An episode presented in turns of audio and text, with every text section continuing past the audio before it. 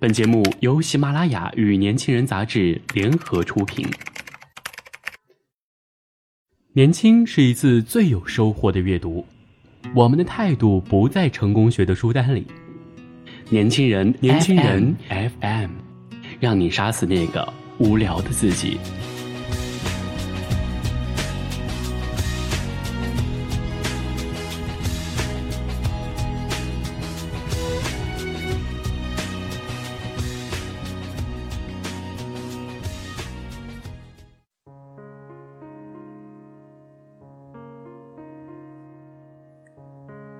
亲爱的听众朋友们，大家好，欢迎收听本期的年轻人阅读栏目，我是主播莫青。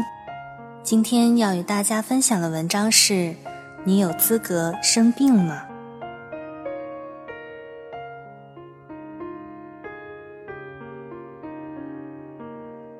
右肩上不知何时凸起了一个硬块儿，那日看电视时不经意间摸到，有些诧异，也不拿它当一回事。直到周遭的人频频出状况，相继在良性瘤或恶性瘤间忧心落泪，才在家人催促下去宫保大楼一探究竟。是腱鞘囊肿，没多大关系，开刀或不开刀都可以。医生一边在诊断书上写着潦草的英文字，一边轻松地回答。我松了一口气，站起身，穿上外套，临出门多事地问了一句。不开刀会怎么样？不怎么样，只会越来越大。越来越大，这还不怎么样。我大吃了一惊，转回身，睁大了眼问：“变大以后会不会转成恶性瘤？”那我不敢保证。医生耸耸肩，简静的接着说：“简单，如果不放心，开刀拿掉，只要住院七到十天就可以了。”那天晚上，我做了个奇怪的梦。客厅的茶几、沙发，甚至地上都堆满了衣服，我就坐在衣服堆中，俯首敛眉的用刀片拆着每件衣服上的右边垫肩，因为肿瘤已经长成了垫肩般大小，右肩再用不着垫肩了。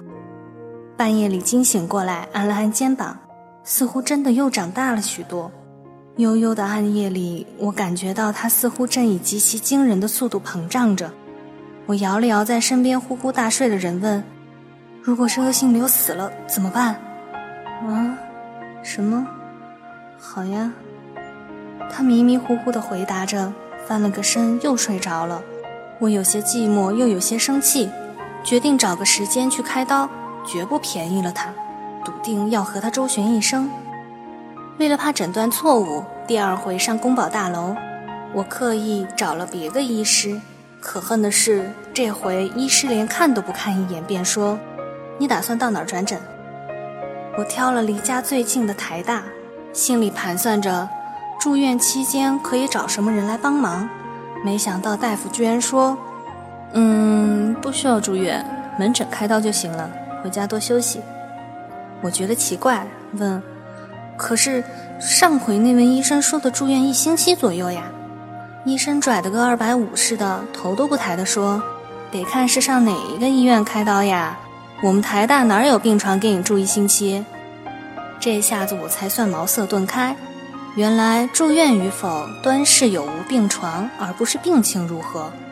我学会了现代医学第一课。拿了转诊单后，心里笃定多了。想到不需住院，肩上的肿瘤摸起来好像也小了不少。工作一忙，加上素来对针药的恐惧，又拖延了大半个月。直到转诊的有效日期快过去了，才匆匆找了个下午到台大医院。在医院大厅服务台人员亲切的指引下，我循线找到了挂号处。乖乖，挂号队伍长龙似的，从没到大医院就诊的经验。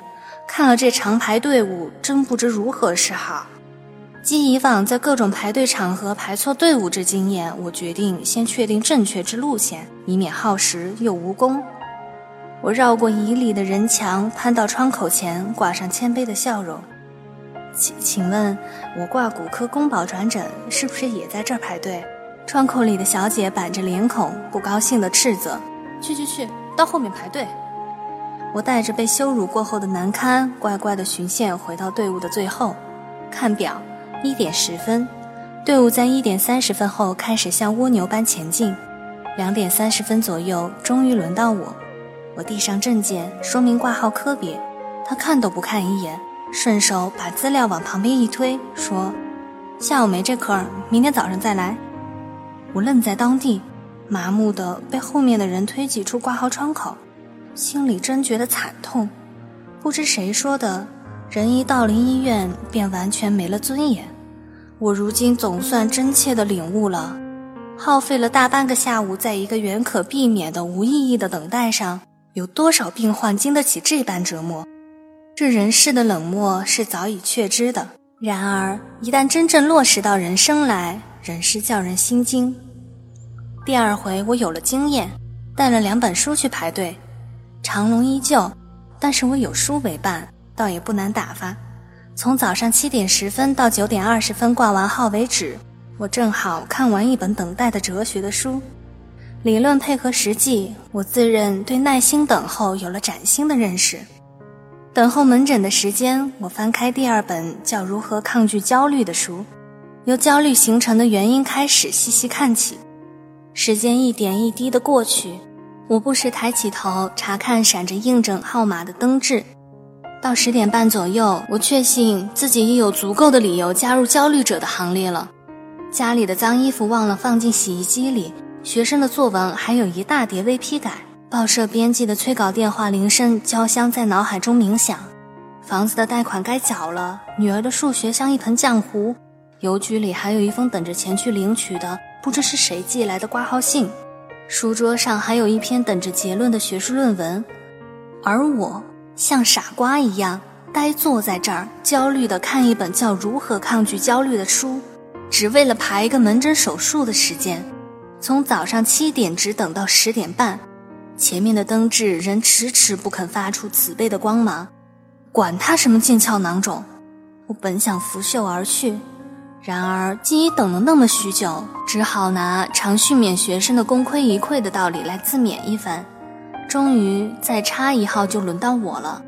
正当我重整尾顿的旗鼓，想以昂扬的斗志再度和焦虑抗衡时，灯质突然一闪，又跳回了五号。我手脚一软，那本抗焦虑的书终于溃败地滑落在医院冰冷的磨石子地上，跌出了暗淡灰败且充满焦虑的容颜。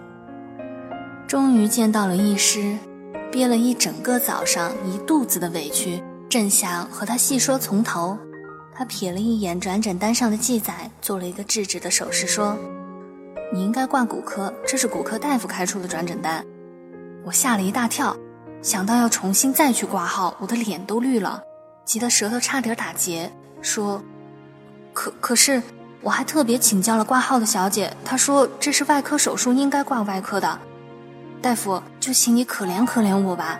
我从七点多开始排队，一直耗到现在，要我重新再去挂号，我只好一头撞死的口头禅差点脱口而出。大夫倒是个体贴的人，大概也不忍看我这般的知识分子发誓赌咒，忙接口：“别急别急，Miss 黄，帮他转到八诊骨科去，你跟护士小姐从里面过去。”我感激涕零的再三弯腰致谢。到了骨科，骨科大夫皱皱眉头说：“你是要开刀吗？开刀到这儿做什么？你到十三病房去安排开刀时间就成了。”我捧着那张转诊单，直奔台大最后方的十三病房，七弯八拐的，终于在一个暗无天日的角落寻获。灯光下，一屋子的医生护士各自忙着，我几乎是卑躬屈膝的请教，总算找到了一个可以当家做主的医师。他一边和别人说着话，一边拿出一张小纸片画着。我莫之所以，惶恐地肃立等候进一步的说明。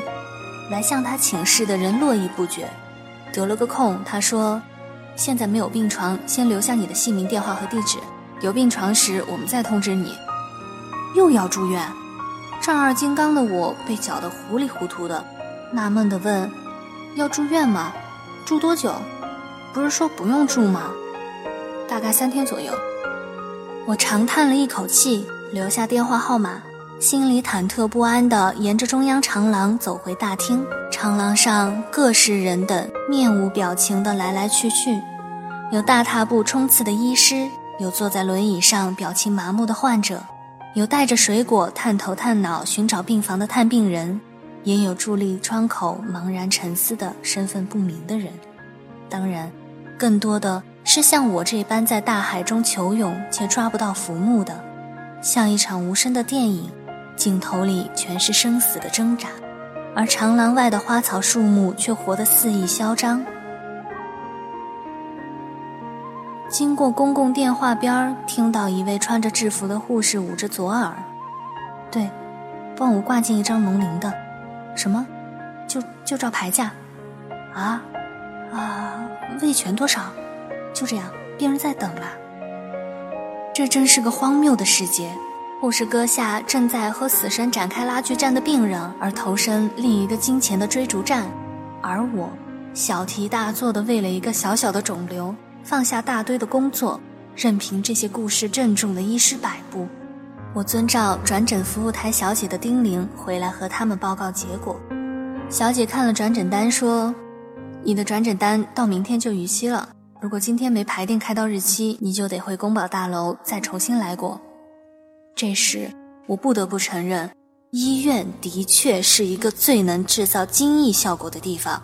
这件事可真是非同小可，好像玩一种过关斩将的游戏，费尽了力气，好不容易快接近终点时，突然有人出来宣布，刚才通通不算，一切得从头来过，而且连什么理由都没有。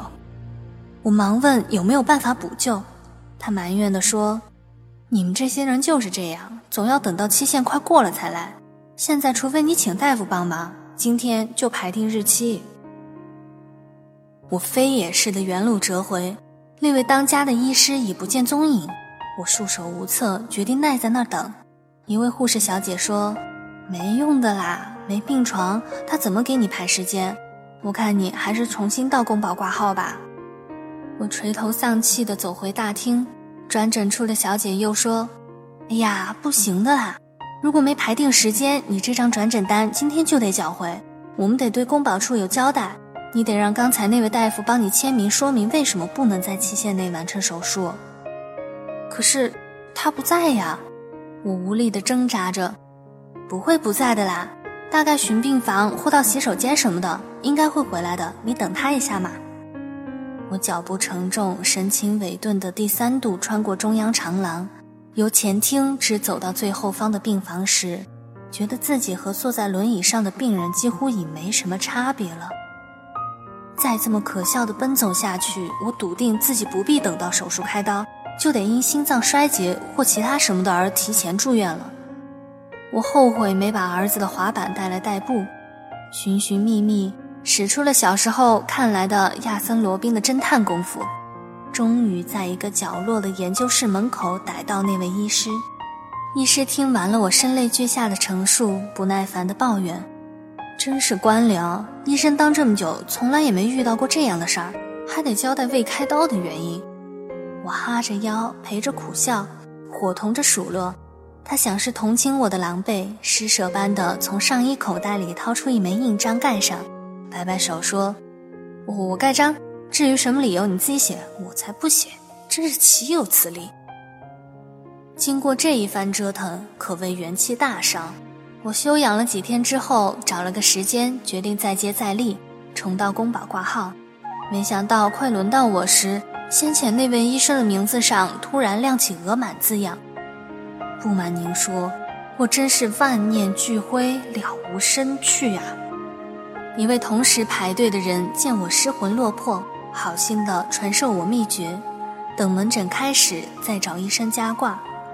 我带着孤望兴致的心情前去，医生问明缘由后，轻描淡写的说：“哎呀，还挂什么号？不是跟你说了不必住院，只要门诊开刀吗？这些人搞什么？你再去台大挂一号门诊，就说排门诊开刀时间，很简单的。”我实在快气疯了。怪不得有那么多父母坚持强迫孩子学医，受那么多气还申诉无门，干脆把医院开在自己家里。我连奔带跑，恨不得踩个风火轮，终于赶在挂号截止前奔至台大。医生排定日期后，只简单的嘱我前去记账交款。交款完，小姐让我去取药，我当时听错了，再问一次，小姐不答应，径直叫下一位。我只好按照指示，讪讪然去大厅取药。为什么要取药呢？是什么药呢？还是一些手术器材，如手套、剪刀之类呢？如果是，又为什么发给患者保管呢？还是领取后交给医护人员呢？我满腹狐疑，不得结果。领药处递出了一袋子药，厚厚的，看起来挺可观的。我虚心请意，请问这是做什么的？小姐愣了一下，旋即反应灵敏地调侃我：“药是做什么的？难道你不知道？小姐，药是吃的。”说着，还把食指往张大的嘴巴比划了一下，引得四周的人哈哈大笑。我涨红了脸解释：“嗯，不是啦，我是说这药怎么吃，怎么吃，这上面都有说明，您认得字吧？”小姐许是受到那些笑声的激励，一发的尖嘴利舌。我接过来匆匆浏览，不过说明空腹食用，饭前饭后。我又凑上前去问。我是说，什么时候开始吃呀？那位小姐露出几乎是不敢相信这世界还有这么愚蠢的人的表情，揶揄我：“小姐，药当然是生病的时候吃，你难道等病好了再吃吗？”我不敢逗留下去了，抛下一屋子的笑声，落荒而逃。为什么要吃药呢？我一直反复寻思。到了夜里，我突然想起来，是不是这药可以软化肿瘤？使手术时较容易摘取。如果是，那么距离开刀还有一星期，这三天份的药到底该现在吃呢，还是等快开刀的前三天再吃呢？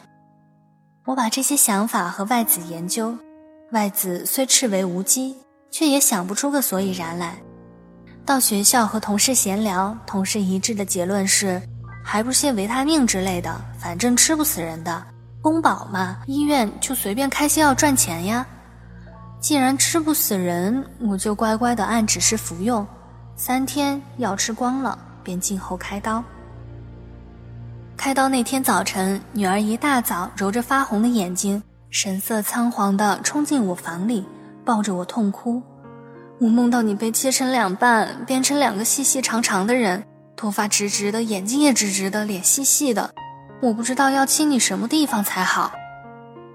我被他说的毛骨悚然，然而万万没有被一个九岁小女孩吓得打退堂鼓的道理。午后，我在外子的陪同下，硬着头皮上路。同时段开刀的还有几位中年妇人，大家互谈病情，有胸部硬块、头部肿瘤，也有脚踝异状。大伙儿换上手术衣，彼此勉励一番。分别躺上手术台，任凭宰割。医生很年轻，全副武装，口罩、帽子、手套，但由说话口音及五官露出部位判断，绝非我接触过的任何一位。手术刀和麻醉针交替使用，我感觉刀子在骨头上刮过的痛楚，但非不得已，我不敢随便乱喊痛。我想起一位老师说过。他曾在开刀时因为痛楚难当而没办法忍受医生和护士轻忽的打情骂俏，出言制止，结果医生悍然指挥护士多给他打些麻醉药，叫他闭嘴。约一个小时左右，终于大功告成。医生吩咐护士扶我起身后脱下手套，隔着口罩语音模糊地说：“好了，回去把药吃了就可以了。”我灵光一闪，大惊失色，忙问：“药？”什么药？医生奇怪的反问：“上次排开刀时，难道没开药给你吗？”我脑子轰的一声，霎时一片空白，颓败的斜靠在手术台边，无力的问：“那都是些什么药呢？”“止痛药、抗生素和胃药啊。”“怎么？你该不会已经把它们吃光了吧？”这未免太过荒谬。偌大的医院。枉担虚名，居然用这样的态度来服务病患，怕是不知道有多少患者因为如此的轻忽而丧命。我僵直着手，虚弱地沿着开刀房外的长廊往外走，坐上电梯，门开处，十数双焦灼的眼睛齐齐地直射过来，我竟有些愧冷，为着这般的劫难，却依然能够偷生。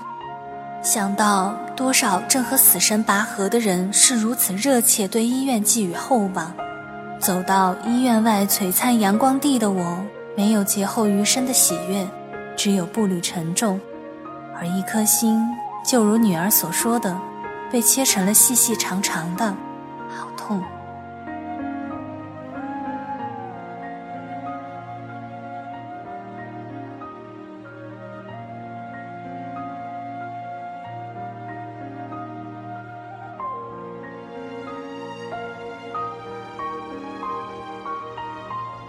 了，以上就是本期的年轻人阅读，感谢大家的收听。